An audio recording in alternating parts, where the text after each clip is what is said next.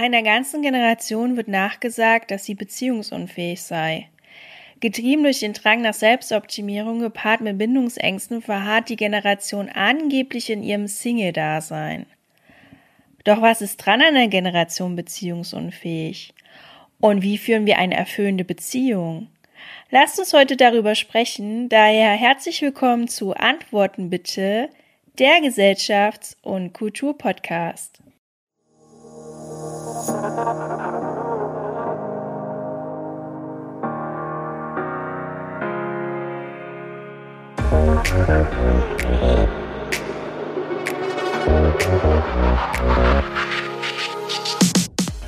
Ich bin Franziska, Soziologin und möchte heute mit dem Mythos sprechen, dass wir per se beziehungsunfähig sind.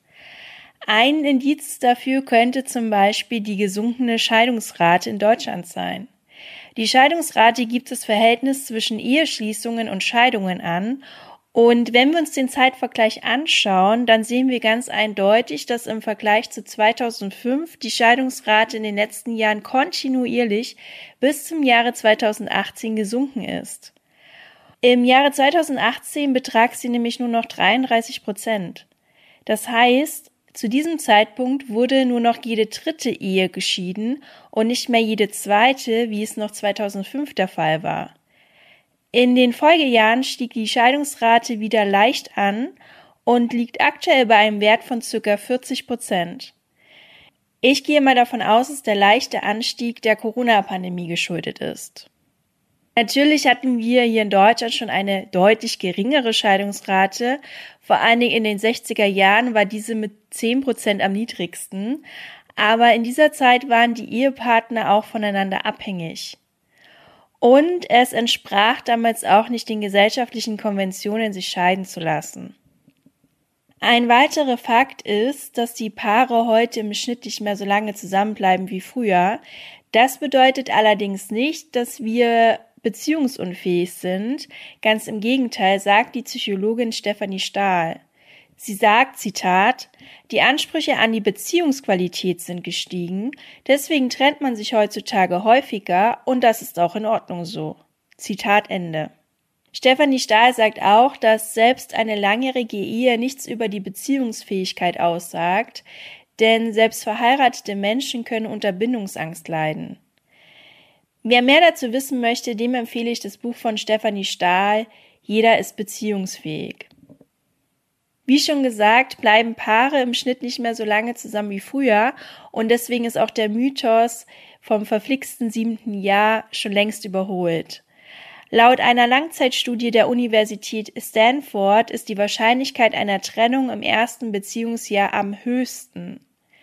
Grund hierfür ist die hormonreiche Verliebtheitsphase, auf die bei den meisten Paaren eine Ernüchterung folgt. Plötzlich stören wir uns an genau den Eigenschaften unseres Partners, die wir bis vor kurzem noch spannend und inspirierend fanden. Und oder es offenbaren sich Macken, die wir bis dato noch nicht kannten. Laut Paarberatern und Psychologen gibt es jetzt zwei Möglichkeiten. Entweder wir beenden die Beziehung oder wir bleiben und lernen die wahre Liebe kennen. Mit wahrer Liebe meinen die Experten die bedingungslose Liebe. Doch wie erreichen wir genau diese Form der Liebe? Auf der Suche nach Antworten habe ich mich mit verschiedenen Büchern und Podcasts von Psychologen und Paarbereitern beschäftigt und habe die wichtigsten Punkte hier zusammengetragen. Ich lernte jedenfalls, dass alle guten Dinge nicht drei sind, sondern vier. Mein erster Punkt ist Bedingungen. Wir sprechen ja von der bedingungslosen Liebe und das sagt ja auch schon aus, dass die Liebe frei ist von Bedingungen.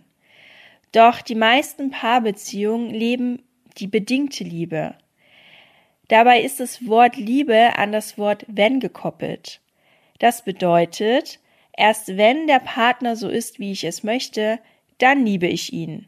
Erst wenn er meinen Vorstellungen entspricht, kann ich ihn lieben. Die leider viel zu früh verstorbene Autorin und Lernpädagogin Vera Birkenbier sagte in der Sondersendung Liebe des BA Alpha dazu, bei der bedingten Liebe ist Liebe wie eine Währung, wie Geld. Und äh, jemand, der sehr gut arbeitet, bekommt mehr Geld als jemand, der vielleicht nicht so gut arbeitet. Und jemand, der also brav ist und sich der anderen Person gegenüber so verhält, wie die Person sich das wünscht, bekommt dann eben mehr freundliche Worte und Lächeln und all die Dinge und Zeichen der Akzeptanz, weil es für den Egoismus der anderen Person eben gut ist, wenn ich mich so verhalte. Also damit wird diese Pseudoliebe zur Währung. Und das sehen wir ja sehr stark in vielen Beziehungen. Die eigentliche Liebe würde ja heißen, das totale Akzeptieren dieses anderen Wesens in seiner Wesenheit, so wie es ist, ohne zu fordern, dass es anders sein sollte, also eine bedingungslose Liebe. Was wir aber meistens praktizieren, ist eigentlich, liebe dich, wenn du so bist, wie ich dich haben will, wenn du tust, was ich von dir verlange und so weiter. Punkt zwei: Jeder tickt anders. Wir gehen ja generell davon aus, dass die anderen Menschen die Realität genauso wahrnehmen wie wir selbst. Doch genau das ist der Trugschluss. Jeder einzelne von uns hat unterschiedliche individuelle Erfahrungen gemacht und dadurch seine eigene Wirklichkeit im Kopf. Und diese ist dann auch genauso wahr wie die Wirklichkeit des Partners. Akzeptieren wir das nicht, sind Missverständnisse vorprogrammiert. Wenn wir verstehen, dass der Partner anders tickt, dann nehmen wir die Dinge nicht persönlich und stellen die Liebe nicht in Frage. Der Autor sowie Single- und Paartherapeut Christian Thiel warnt im Podcast The Real World regelrecht davor, die unterschiedlichen Sichtweisen auszudiskutieren. Also, der eine bezahlt seine Rechnungen sofort, reingekommen, fünf Minuten später bezahlt, der andere lässt sie drei Wochen liegen. Also, ist das eine jetzt richtig und das andere falsch? Ja? Wenn Sie anfangen, in der Partnerschaft über sowas zu diskutieren, dann kommen Sie in Teufels Küche, weil jeder darf tun, was er will und ist damit über Jahrzehnte zurechtgekommen oft. Ja? Also vom Auszug ja, aus dem Elternhaus bis zur Familiengründung können heute 20 Jahre vergehen. Es ist nicht sinnvoll, Dinge auszudiskutieren. Das ist es, was diese Paare begreifen müssen, dass sie verstehen müssen, dass der andere anders ist. Sie kann auch mit ihm verhandeln, dass sie nicht auf die letzte Minute am Flughafen ankommen will. Ja, weil es ihr Bedürfnis ist. Sie hat das Bedürfnis nach Sicherheit, sie möchte einen Sicherheitspuffer haben, ihm ist das egal. Das sind in der Tat Dinge, da müssen Paare sich einigen. Aber niemand muss dem anderen nachweisen, dass er im Unrecht ist. Das ist doch der Punkt, um den es mir geht. Niemand ist im Unrecht, wenn er auf letzte Minute kommt und niemand ist im Unrecht in der Partnerschaft, wenn er das nicht tut. Das ist der Punkt. Wenn wir darüber diskutieren, wer im Recht ist und wer im Unrecht ist, dann sind wir bei dem, was ich vorhin Russland gegen Ukraine genannt habe. Ja? Wir haben einen Grabenkrieg in der Partnerschaft, bei dem scharf geschossen wird möglicherweise, bei dem es Todregelrecht gibt und wer da stirbt, ist immer ein Teil der Liebe. Die Liebe geht Stück für Stück verloren bei diesen Diskussionen, weil niemand sich darum bemüht, den anderen zu verstehen. Punkt 3. Nach der Akzeptanz folgt die Veränderung. Wenn ich möchte, dass sich mein Partner verändert, sollte ich ihn akzeptieren, wie er ist. Das klingt im ersten Moment etwas merkwürdig, allerdings sind ständige Diskussionen über unterschiedliche Sichtweisen überhaupt nicht konstruktiv. Denn Druck erzeugt nur Gegendruck. Oder wie Christian Thier erklärt, Gut, wenn Sie sich darauf einigen können, dass Sie beide unterschiedlich sind und ja. dass das völlig in Ordnung ist, wäre das der erste Schritt. Weil nur wenn das kein Streitthema ist in Ihrer Partnerschaft, wird Folgendes passieren. Sie werden im Laufe der Jahre immer ordentlicher. Ganz automatisch. Sie gucken sich das beim anderen ab. Wenn es kein Streitthema ist. Ist es ja. ein Streitthema, dann können Sie sich nicht abgucken. Das ist das Drama. Wenn Paare nicht streiten über solche Unterschiede, dann werden sie sich im Laufe der Jahre immer ähnlicher.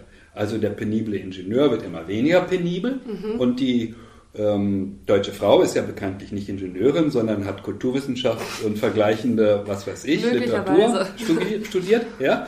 So, und wenn die aufeinandertreffen, dann können die sich nicht so richtig verständigen manchmal. Wenn sie trotzdem ein Paar werden, dann muss es eine Grundlage dafür geben. Aber der deutsche Ingenieur muss lernen, dass die Frau so sein darf, wie sie ist, dass es völlig in Ordnung ist äh, und dass er vielleicht ganz schön anstrengend ist, wenn er so penibel ist, das muss man ja auch sagen. Dahinter steht ja oft auch so eine gewisse, ähm, also der hat die Frau ja auch aus einem Motiv herausgewählt und das Motiv des Mannes ist das der Lebendigkeit. Die Frau wirkt auf den Mann lebendiger, als er es ist. Also er will sich ergänzen. Ja? Er will sich ergänzen, weil kaum hat er die Frau, die lebendiger ist, schon fängt er an damit zu hadern. Ne? Und das dauert natürlich ein bisschen, das kommt nach sechs bis neun Monaten erst, vorher nicht, machen wir alle nicht so, ne? Weil sonst läuft der andere weg. Aber dann kommt es eben und dann versuchen wir den anderen zu verändern. Er müsse, mhm. nein, muss er gar nicht. Wir dürfen so sein, wie wir sind. Nur wenn es die Partnerschaft betrifft, Planungen in der Partnerschaft, dann wird es wichtig. Dann müssen sie sich einigen. Punkt 4. Erwartungen. Zu hohe Erwartungen zu haben, ist in allen Lebensbereichen eher kontraproduktiv.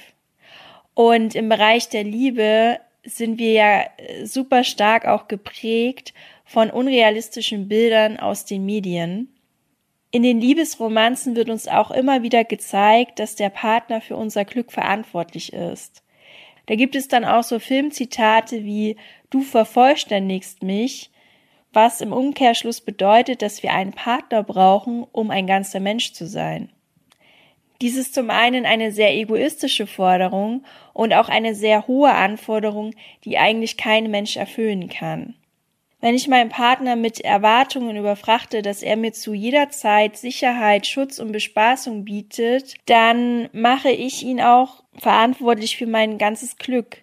Daher ist es wichtig, dass beide Partner in einer Beziehung eigenständige Menschen bleiben und eben nicht einander brauchen.